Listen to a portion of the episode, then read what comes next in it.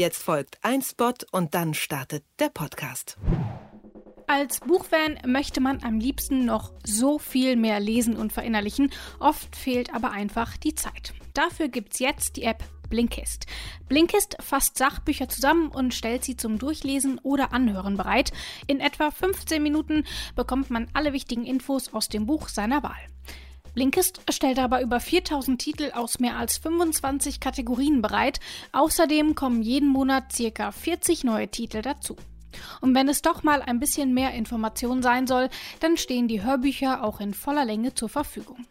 Für alle Hörer von Ist das gerecht gibt es aktuell 25% Rabatt auf das Jahresabo Blinkist Premium. Natürlich könnt ihr die App vorher sieben Tage lang mit allen Funktionen testen.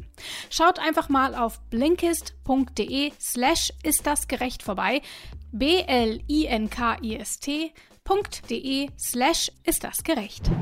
Wer wegen einer Straftat schon einmal vor Gericht gestanden hat, darf wegen derselben Tat nicht erneut angeklagt werden. Dieses Prinzip nennt sich Doppelbestrafungsverbot. In Deutschland hat das sogar Verfassungsrang. Die GroKo will da jetzt aber wohl ran. Für März ist ein Gesetzesentwurf geplant, um den Freispruch unter Vorbehalt zu stellen, zumindest für nicht verjährende Straftaten wie Mord und Völkermord. Geht das und ist das gerecht? Darum geht's heute. Mein Name ist Rabea Schlotz. Hi. Ist das gerecht? Der Podcast über aktuelle Urteile und Grundsatzfragen der Rechtsprechung mit Achim Dörfer. Und natürlich ist dieses Mal auch wieder Rechtsanwalt Achim Dörfer dabei. Ich sage Hallo Achim und Grüße nach Göttingen. Hallo Rabea und Grüße nach Leipzig. Achim, es herrscht im deutschen Strafrecht und insgesamt auch in allen anderen Rechtsbereichen eigentlich der Grundsatz, und jetzt komme ich hier mit meinem Superlatein, nebis in idem, also der Grundsatz, dass man für die gleiche Straftat nicht zweimal verurteilt werden kann. Warum gibt es diesen Grundsatz denn überhaupt? Das Prinzip gibt es schon ganz lange, wie man eben an dem Nebis in idem hört, ähm, mindestens mal seit den Römern. Und das gibt es auch in, in vielen Rechtsordnungen. Aus den USA ist uns das zum Beispiel als Double Jeopardy-Verbot bekannt. Mhm. Es dient letztlich dazu, Rechtssicherheit zu schaffen. Hier haben wir wirklich mal das Aufeinanderprallen zweier ganz großer konfligierender Ziele des Rechts. Nämlich einmal geht es um die materielle Gerechtigkeit.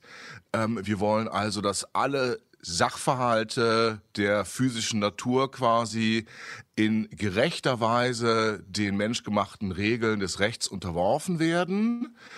Auf der anderen Seite, und das hört man ja schon raus, wenn ich sage so alle Vorgänge der physischen Natur, dass das natürlich eine gigantische Aufgabe wäre, äh, alles materiell richtig zu machen. Auf der anderen Seite muss man sich eben begnügen, auch weil es hier um Menschenwerk geht, dass wir nicht die vollständige materielle Gerechtigkeit schaffen können. Und dann brauchen wir auf der anderen Seite aber zumindest Rechtssicherheit.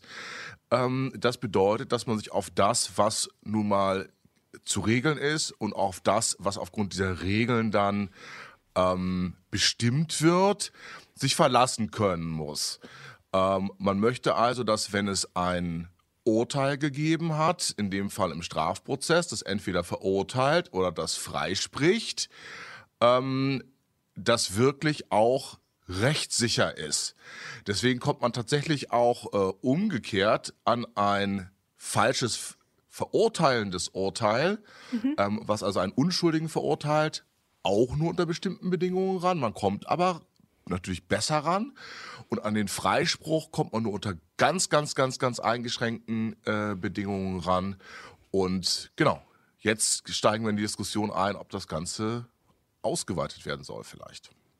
Genau, bevor wir das machen, will ich noch mal ganz kurz klarstellen, wir hatten das schon mal im Podcast, aber wenn man unschuldig äh, des Mordes angeklagt wird und auch verurteilt wird und dann nach dem Absitzen der Haftstrafe den Mord dann wirklich verübt, äh, dann darf man trotzdem noch mal verurteilt werden. Das ist dann nicht dieselbe Straftat und dann bekommt man genau. für die vorangegangene Haftstrafe eine Entschädigung von, korrigiere mich, 27 Euro am Tag, irgendwie sowas. Irgendwie und, sowas gerade ähm, mal erhöht worden. Hm. Genau, und dann muss man aber die neue Haftstrafe trotzdem absitzen. Also man kriegt da keinen Freischuss oder so, sondern es geht wirklich um die ein und dieselbe Tat. Es gibt aber eben auch Ausnahmen zum Nachteil der Angeklagten, nämlich wenn kein Strafklageverbrauch vorliegt, also keine Doppelbestrafung. Unterschieden wird hier in unbeschränkten und beschränkten Strafklageverbrauch. Mal für alle Nicht-JuristInnen unter uns, Achim, was bedeutet denn Strafklageverbrauch? Naja, im Grunde geht es halt darum, ob hier wirklich eine Entscheidung in der Sache getroffen wurde mhm. oder ob aus irgendwelchen anderen Dingen eingestellt wurde. Wenn das sozusagen aus formellen Dingen ähm, die ganze Sache erst gar nicht richtig zur Anklage kommt und inhaltlich verhandelt wird, dann haben wir sozusagen eine richtige Entscheidung des Staates noch nicht. Und im anderen Falle, wenn sozusagen inhaltlich über die Sache befunden wird, dann kann äh, nicht nochmal wegen derselben Geschichte angeklagt werden und schon gar nicht verurteilt werden. Das heißt also, wenn mittendrin der Richter oder die Richterin einpennt, dann ist das ein Verfahrensfehler und dann wird einfach von vorne angefangen. Das ist dann aber eben nicht gleichzusetzen mit einem Freispruch. Genau. Aber gleichzeitig gibt es ja irgendwie auch nochmal Ausnahmen in Paragraph 362 der Strafprozessordnung. Dort wird nämlich auch nochmal festgelegt, dass ein Verfahren auch zu Ungunsten der Angeklagten wieder aufgenommen werden kann. Zum Beispiel, wenn eine Zeuginnenaussage fahrlässig oder bewusst falsch war, um den oder die Angeklagten eben zu entlasten. In solchen Fällen gilt also auch jetzt schon so eine Art Freispruch unter Vorbehalt oder wie muss man sich das vorstellen? Ja, das muss man sich tatsächlich so vorstellen.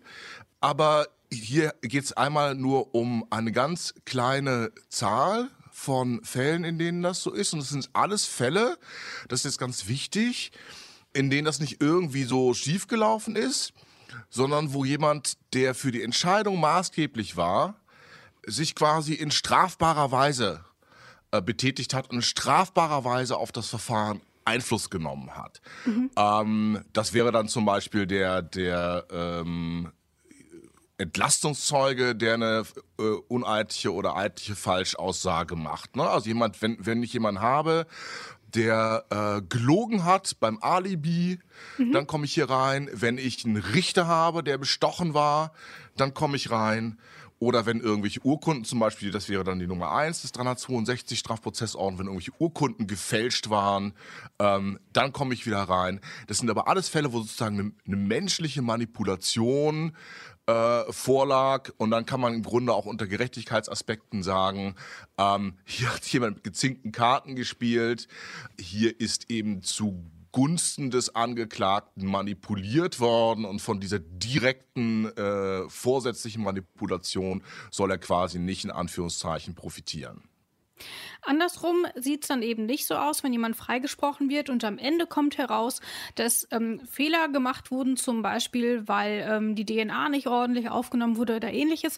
Dann gibt es eben keine neuen Verfahren. Nun könnte man ja aber durchaus sagen, dass es auch gute Gründe gibt, ein Verfahren erneut aufzunehmen. Eben zum Beispiel, weil es neue Beweise gibt, weil es neue ZeugInnen gibt oder sowas in der Richtung. Ist das denn kein valider Grund zu sagen, okay, wir konnten den zwar ursprünglich nicht schnappen, aber jetzt haben wir plötzlich eine Augenzeugin Syrien oder so? Das ist ein total valider Grund. Und das ist hier mal einer der interessanten Stellen. Das interessiert immer so auch dann wieder den Rechtsphilosophen in mir, wenn es darum geht, wie gestalte ich eigentlich eine Rechtsordnung? Ähm, mache ich das nun so oder mache ich das nun so? Das ist wirklich ein Fall, ähm, da kann man es im Prinzip so machen oder so machen.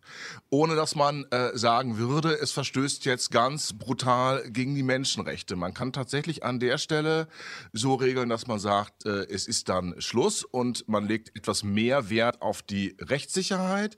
Oder man sagt eben gerade für die ganz krassen Ausnahmefälle, ähm, es soll hier nicht Schluss sein. Dann würde man etwas mehr Wert auf die materielle Gerechtigkeit legen. Wir kommen vielleicht noch gleich zu den, zu den Kriterien, die für das eine oder für das andere sprechen, aber man kann es tatsächlich so oder so machen. Ähm, man muss ja auch noch nicht mal sich auf einen Freispruch beschenken. Das verstehe ich sowieso auch nicht in der jetzt angestoßenen Diskussion. Ne, wo es eben darum geht, sollen wir bei einem Freispruch bei ganz schweren Delikten das nur unter Vorbehalt mhm. machen mhm. und eventuell es wieder aufnehmen. Man könnte ja auch sagen, ähm, generell ja, wenn, wenn ähm, ein ganz stark abweichendes Urteil ähm, geboten gewesen wäre aufgrund der jetzt aufgetauchten Tatsachen. Ähm, man kann es so oder so machen. Das ist aber die eine Ebene. Wie kann ich es entwerfen? Und die andere Ebene ist, können wir das in Deutschland so oder so machen? Ich mhm. ähm, habe auch noch mal in der Vorbereitung hier nachgelesen in der Europäischen Menschenrechtskonvention. Ich meine, es ist dort Artikel 4, äh, wo es da geregelt ist. Und da steht eben tatsächlich drin, dass die Signatarstaaten, die das Ganze unterzeichnet haben, genau diesen Fall, den wir jetzt besprechen, entweder so regeln können, eingeschränkt, wie wir mhm. es in Paragraph 362 StPO machen, dass wir nämlich nur bei Manipulation und dann Freispruch das Ganze wieder aufmachen. Oder tatsächlich, ähm, wenn später neue Tatsachen bekannt werden, die halt eine völlig andere äh, äh Sicht auf die Dinge geben, dann auch wieder starten kann. Also auch da sagt die Europäische Menschenrechtskonvention, man kann das so oder so machen. Spannenderweise hat es Deutschland als einen der wenigen Staaten an der Stelle nicht unterschrieben. Ich habe noch nicht rausgefunden, warum, wäre wahrscheinlich auch spannend. Also Völkerrecht ist manchmal so ein bisschen Detektivarbeit. Warum haben irgendwelche Leute was gemacht oder nicht gemacht? Also Deutschland hat es nicht unterschrieben, aber selbst wenn Deutschland es unterschrieben hätte, könnte es unter der Europäischen Menschenrechtskonvention das Ganze so regeln. Aber, aber, aber, aber, das Grundgesetz wie lässt immer es, bei euch JuristInnen. wie immer. Und wir hatten ja im Vorgespräch letzte Woche, hatte ich schon so aus dem Bauch heraus gesagt, gut, das sehe ich ganz kritisch, äh, diesen Vorstoß. Jetzt sehe ich etwas weniger kritisch. Ich würde sagen, man könnte es so machen, mhm. müsste es aber natürlich ein bisschen feiner gestalten, als, als das jetzt vorgeschlagen ist. Das ist ja hier natürlich nur wieder so ein Wahlkampfvorstoß. Ähm, aber man könnte es so machen, nur man kann es in Deutschland nicht so machen, weil das Grundgesetz es eben nun mal knallhart äh, verbietet. Ähm, da ist eben geregelt, dass nicht wegen derselben Tat mehrfach bestraft werden kann. Und dieses bestraft werden wird nach ganz einhelliger Meinung in der verfassungsrechtlichen Literatur eben auch unter äh, angeklagt werden, beziehungsweise nach Freispruch erneut angeklagt werden. Es wäre dann ja nicht mehrfach bestraft, wenn man so will, mhm. äh, äh, sprachlich haarspalterisch. Aber auch für diese Fälle ähm, wird das ganz klar als anwendbar gesehen. Also im Grundgesetz steht völlig eindeutig drin, das geht so nicht. Ja gut, das Grundgesetz ist ja aber auch nicht in Stein gemeißelt. Also genau. Artikel 103 ließe sich ja dann mit einer Zweidrittelmehrheit dann doch einfach, einfach in Anführungsstrichen ändern. Genau, und jetzt komme ich wieder zum polemischen Teil der heutigen Sendung. Äh, also ich deutete ja schon an, ich finde es ein bisschen holzschnittartig zu sagen, wir machen das hier nur bei Freispruch. Wenn man das Ganze, wie es ja jetzt gelaufen ist, ähm, das Ministerium weigert sich, hier einen Gesetzentwurf vorzulegen. Klar, die wissen, das ist verfassungswidrig und. Äh, Kurzer Einwurf, das Bundesjustizministerium an der Stelle? Das Bundesjustizministerium an der Stelle und ich kann das jetzt nur mutmaßen, aber ich denke mal, die haben sich irgendwie an ihren Amtseid erinnert und setzen sich hier nicht hin, machen verfassungswidriges Gesetz. Ähm, so, jetzt wird das Ganze im Parlament von der äh, Unionsfraktion und von der SPD ähm, vorgelegt.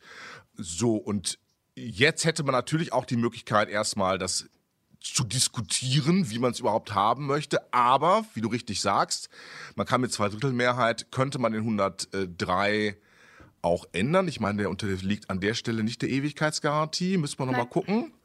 Nein, weißt du besser als ich. Dann soll man das aber auch ehrlich sagen. Dann muss ich doch parlamentarisch zunächst mal diese Zweidrittelmehrheit zusammenkriegen, ändere das Ding vielleicht auch unter Verweis auf die Europäische Menschenrechtskonvention und sage, ja, ja, also andere Länder machen das auch so, das ist hier nicht äh, glatt äh, schwachsinnig, sondern gibt da durchaus Gründe für und wenn wir das als äh, Vertreter hm, des Volkes dann so beschließen im Parlament, dann ist es okay. Also bitte erstmal das Grundgesetz ändern, ehrlich sein, und dann einen Gesetzesentwurf vorlegen oder parallel das Ganze einbringen so ist doch für den, ähm, sagen wir mal, sachkundigen Betrachter völlig klar, hier soll einfach nur so eine Rakete gezündet werden, die dann verpuffen wird, weil das natürlich verfassungswidrig ist. Und dann haben wir entweder, wenn das Gesetz so durchgeht, so, einen, so eine Zeitbombe in der Strafprozessordnung, die bei der allerersten Anwendung platzen wird, weil nämlich das äh, dann kassiert wird wegen Verfassungswidrigkeit. Also der Erste, der dann sozusagen aufgrund dessen zum zweiten Mal angeklagt wird, wird sich spätestens vom Bundesverfassungsgericht durchsetzen. Mhm. Eine Riesenblamage für den Gesetzgeber. Ähm, ja, also das ist also so in der Reihenfolge gefällt mir das äh, äh überhaupt nicht und ich ähm, halte es dann auch eigentlich nicht für ernsthaft. Wobei man ja sagen muss, das Bundesjustizministerium hat jetzt gesagt, das will keinen Entwurf vorlegen. Aber man muss ja auch sagen, dieses Vorhaben stand auch schon im letzten Koalitionsvertrag, an dem ja auch die SPD, die das Ministerium jetzt innehat, mitgewirkt hat und das ja auch unterschrieben hat. Also da vielleicht mal zur Einordnung. Auf Seite 125 in den Zeilen 5853 und 5854 steht, wir erweitern die Wiederaufnahmemöglichkeiten zu Ungunsten der oder des freigesprochenen Angeklagten Angeklagten in Bezug auf die nicht verjährbaren Straftaten. Also das wäre dann in dem Fall, wie wir es hier besprechen, Mord, aber mhm. ähm, wenn ich es richtig ähm, nachvollziehe, auch ähm, Völkermord in dem Fall. Zum ähm, Beispiel. Hm? Das heißt, dieser Vorschlag ist eben, kommt auch gar nicht so mega überraschend. Er steht, wie gesagt, schon im Koalitionsvertrag. Nun will ich aber noch mal darauf eingehen, warum die aktuelle Regelung vielleicht trotzdem sinnvoller wäre. Zum einen, mhm wenn man quasi diesen Vorbehalt nun einbezieht und sagt, wenn jemand wegen Mordes freigesprochen wird, kann er erneut angeklagt werden, dann ist das ja auch so ein bisschen, ja, dann probieren wir es halt mal. Und wenn wir ihn jetzt nicht dran kriegen, dann probieren wir es halt beim nächsten Mal mit einer anderen Strategie oder so.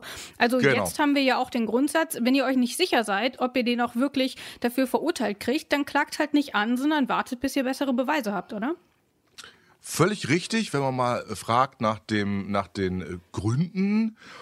Ähm, Ne, wir müssen ja immer fragen, was ist denn der Grund dafür, dass wir ein bestimmtes Gesetz so mhm. gestaltet mhm. haben? Wenn wir also überlegen über die Gründe, äh, vollkommen richtig. Das wäre dann äh, zum einen das, was du genannt hast, dass man natürlich die Strafverfolgungsbehörden auch zu einem sehr, sehr sorgfältigen Arbeiten äh, anhalten will, sonst könnten die einfach so Trial and Error mäßig. So ein bisschen wie an der Uni. Wenn man unzählig viele Versuche hat, dann geht man halt ja. erstmal in die Klausur, guckt sich erstmal an, Völlig so was richtig. fragen die denn da so und beim nächsten Mal versuche ich es dann vielleicht. Das will man ja im, in der, vor Gericht ja nicht.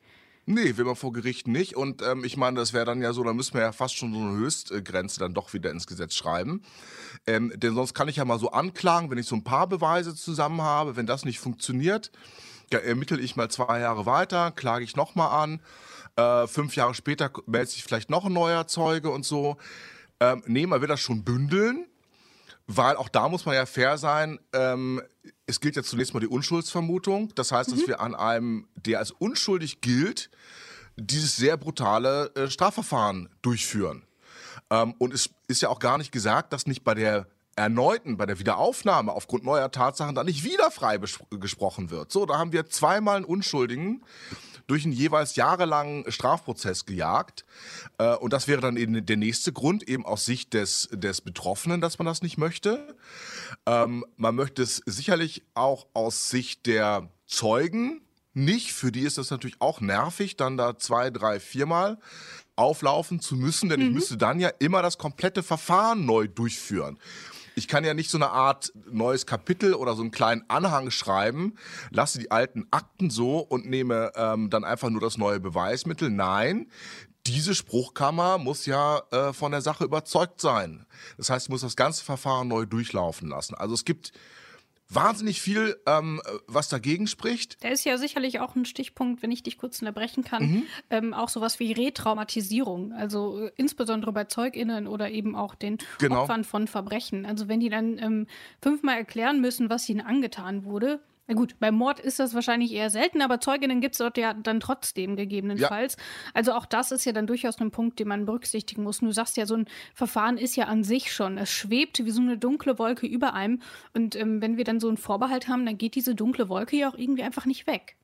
Die geht nicht weg, äh, wobei ich dann bei den Opfern, das sind dann ja auch die Angehörigen im Mordfalle, mhm. schon sagen würde, das wären dann wieder welche, die ein Interesse hätten, dass es so eine Möglichkeit gibt. Und ähm, die können dann ja selber entscheiden, ob und in welchem Umfang sie aussagen wollen. Die Zeugen müssen's. Ähm, ja, also das ist schwierig und es ist sicherlich auch so ein bisschen ähm, so ein leichter Touch von Aberglauben dahinter. Ich denke mal, wenn man das in der römischen Rechtsgeschichte nachlesen wird, vielleicht ist es auch mit so einem göttlichen Urteil und so verbunden. Hm, ich kenne es nur äh, daher, wir hatten das vor, vor kurzem ja erst, das äh, frühneuzeitliche und mittelalterliche Strafrecht. Hm, wer also so eine Folter überstanden hatte und hatte nicht gestanden, der war dann auch freizusprechen. Oder wer ins Wasser geworfen äh, wurde im Sack, um zu ertrinken und ist dann nicht ertrunken, das war dann Gottes Urteil und damit stand dann auch fest, er war nicht der Täter. Also man, man geht schon davon aus, dass das eben auch so ein Verfahren eine befriedende Wirkung hat, dass so ein Verfahren eine wahrheitssuchende Wirkung hat. Und zwar schon im, im ersten Anlauf. Also alles Dinge, die dagegen sprechen. Vielleicht noch ein paar Sachen, die dafür sprechen aus meiner Sicht, jetzt komme ich auch mit einem Thema, was wir schon mal hatten, ähm, natürlich gerade bei der äh, Aburteilung der Nazi-Verbrechen wäre es schön gewesen, wir hätten schon vor langer Zeit so ein Ding gehabt, mhm. mm, weil ja gerade bei so, äh, und, und darauf zielt das ja gerade auch, auf Völkermord, ähm, weil da natürlich dauernd neue Forschungsergebnisse und neue Zeugen auftauchen und man dann vielleicht wirklich nach 20 Jahren, wenn sich was angesammelt hat, äh, sagen würde, wir fangen jetzt nochmal neu an und äh, machen jetzt nochmal einen ganz neuen Anlauf, ähm, hier die Dinge zu bewältigen. Ich fürchte nur, das würde selbst, wenn das hier in Kraft träte, nicht passieren. Ähm, das heißt, es bleibt eine Sache, die ohnehin extrem wenig angewendet wird. Ich, also diese Fälle sind ja super, super, duper selten. Das kennt man ja eigentlich dann nur aus dem Fernsehen oder aus dem Kino, dass dann irgendeiner nochmal losgeht und nach 30 Jahren dann nochmal ermittelt oder so. Ähm, und meistens sind das ja sogar Fälle, wo der Täter noch gar nicht gefunden äh, wurde. Mhm. Hier müsste es ja so sein, dass der wirkliche Täter schon gefunden war, aber freigesprochen war. Also wahnsinnig seltene Fälle. Ähm, relevant vielleicht eher in so internationalen Sachen, da wird es dann auch nochmal schwierig. Hm, weil nämlich zum Beispiel der Internationale Strafgerichtshof in Den Haag, über den haben wir ja auch schon gesprochen. Hm, hier hat Deutschland auch die entsprechenden völkerrechtlichen Verträge unterzeichnet. Da wäre das ja ganz spannend, wenn da jetzt jemand äh, freigesprochen wird, der meinetwegen eine Doppelstaatsangehörigkeit hat mit Deutschland mhm. und ähm, wir sagen hier, nee, hallo. Da haben wir aber komplett andere Beweismittel weil nämlich seine Tante im Hunsrück, die hat hier noch ausgesagt, dass er doch die äh, Leute da äh, abgeschlachtet hat. Dann könnten wir hier sozusagen nochmal neu anklagen in Deutschland, aber gerade das würde an der Stelle wiederum nicht funktionieren, weil die Statuten des Internationalen Strafgerichtshofes, die Deutschland auch mit unterschrieben hat, eine Doppelbestrafung wiederum verbieten. Äh, und das gilt übrigens auch grenzüberschreitend. Auch da will man nun, dass äh, Menschen, die in einem EU-Land verurteilt wurden, im anderen nicht nochmal neu, komplett neu angeklagt werden nach einem Freispruch. Äh, also auch das funktioniert nicht. Also sehen wir es mal so, es ist to total interessantes äh, Problem, es ist eine total interessante Diskussion, aber halt die Fälle, auf die sich das bezieht, sind minimal. Man kann aber halt auch schon sagen, dass hier dann so ein bisschen zumindest die gefühlte Gerechtigkeit und das Recht so ein bisschen aufeinanderprallen, weil es eben mhm. durchaus gute Gründe gibt, warum es diese Doppelbestrafung nicht gibt, aber aus bestimmten Gründen eben auch nachvollziehbar ist, warum es in manchen Fällen dann doch vielleicht irgendwie ganz gut wäre, wenn man die Möglichkeit hätte. Wir merken aber schon, es ist eben kompliziert und du hast ja auch selber schon gesagt, als wir in der letzten Woche kurz darüber gesprochen hatten, in dem Vorgespräch, ähm, da meintest du, oh, da gehe ich aber auf 180 oder so. Also da hat man schon gemerkt, da, da, fandest du nicht so gut. Jetzt sagst du, du hast dich ein bisschen genauer eingelesen und siehst das Ganze jetzt äh, nicht ganz so dramatisch. Wie ist denn dann dein Fazit? Ist das gerecht oder kann man in dem Fall einfach gar nicht so genau sagen, ob es gerecht ist? Also es ist schon mal überhaupt nicht gerecht unter dem Gesichtspunkt der formellen Gerechtigkeit, mhm. die nämlich bedeutet, ähm, wir wollen in Deutschland nur Dinge regeln, die legal sind unter unserer freiheitlich-demokratischen Grundordnung. Da geht das nämlich einfach gar nicht nach dem Grundgesetz. Mhm. Ähm, wenn ich mich zu entscheiden hätte, es so oder so zu machen, bei allem Ärger, der bei mir, bei mir auch ist, wenn Leute sozusagen rauskommen, ähm, weil die Stimmung so ist und nach Jahren sieht man das anders. Ich würde doch an dem Nebischen Idem festhalten. Ich würde da sagen wir mal so 60, 40 gewichtet, die Argumente stärker sehen. Für mich zieht vor allem das, was du gesagt hast, auch, ähm, dass äh, die Strafverfolgungsbehörden sollen einfach beim ersten Mal vernünftig arbeiten. Wir wollen ja auch eine schnelle Aburteilung haben. Auch das ja im Interesse der Opfer und der, der Rechtssicherheit und der Öffentlichkeit. Also ich würde sagen, es ist nicht gerecht. Ich würde mich persönlich auf das Nebis in idem beziehen, aber ähm, ich kann schon Menschen verstehen, die sagen, das ist gerecht. Und ich finde es ein tolles äh, Ding. Ich finde, das kann man sogar in der Schule im, im Unterricht thematisieren. Ähm, ist eine tolle Sache zum Diskutieren. War es schon mal so knapp bei uns, Achim? Nee, ich glaube noch nie. Spannend, dass ich das noch erleben darf. Ja, wie siehst du es denn? So, jetzt frage ich mal zurück. Ja, ähm, ich bin da so ein bisschen bei dir. Also als ich das erste Mal gesehen habe, dachte ich auch, wow, okay, krass, geht doch irgendwie gar nicht. Eben unter anderem aus dem Aspekt, dass so ein Verfahren halt schon ein massiver Einschnitt ist. Und von daher glaube ich, dass ich das insgesamt mit Nebis in idem schon bewährt hat. Und ja, es gibt einige Fälle, wo dann sicherlich jemand schuldig ist, aber freikommt. Aber ich würde sagen, unser Justizsystem ist ja auch genau darauf angelegt, dass eben wer angeklagt wird, da sind in der Regel ja schon gute Beweise da. Und dass jemand einfach mal auf gut Dünken angeklagt wird, ist ja in der Regel nicht der Fall. Und von daher, glaube ich, fahren wir eigentlich mit dem bisherigen Prinzip ganz gut. Ja, Wobei ich mich freuen würde, wenn tatsächlich jemand versuchen würde, das Grundgesetz äh, an der Stelle zu ändern. Jetzt mal nur freuen würde unter äh, Unterhaltungsgesichtspunkten, mh, weil ich glaube, das gäbe dann schon eine tolle, tolle Parlamentsdebatte. Also wirklich eine gute, äh, ganz spannende Parlamentsdebatte. Äh, vielleicht kommt es dazu. Genau, im März sollen, äh, soll es konkreter werden, dann wissen wir also mehr und vielleicht können wir uns dann ja auch nochmal zu einem späteren Zeitpunkt ähm, darüber unterhalten, wenn es denn tatsächlich kommt und Achim seine unterhaltsame ähm, Debatte im Bundestag bekommen hat. Oh ja, bitte, bitte. Gut, machen wir so. Ich bedanke mich bei dir, Achim. Vielen Dank für das spannende Gespräch heute. Vielen Dank dir, Rabea, und tschüss. Tschüss. Ist das gerecht? Der Podcast über aktuelle Urteile und Grundsatzfragen der Rechtsprechung mit Achim Dörfer.